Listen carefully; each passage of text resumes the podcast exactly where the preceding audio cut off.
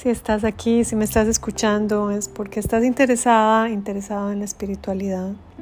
Quieres crecer, tal vez quieres venir a India, tal vez sos practicante de Ashtanga Yoga como yo, tal vez has estado en Mysore, en la presencia de Sharaji, mi guru, mi maestro. Sea cual sea la razón por la que estés acá, tal vez te lo compartieron y te gustó.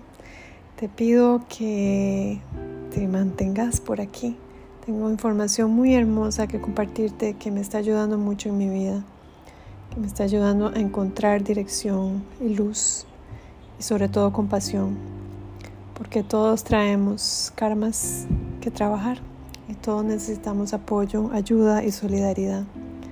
Y sobre todo necesitamos guía. Eso es lo más hermoso del camino. La guía es posible.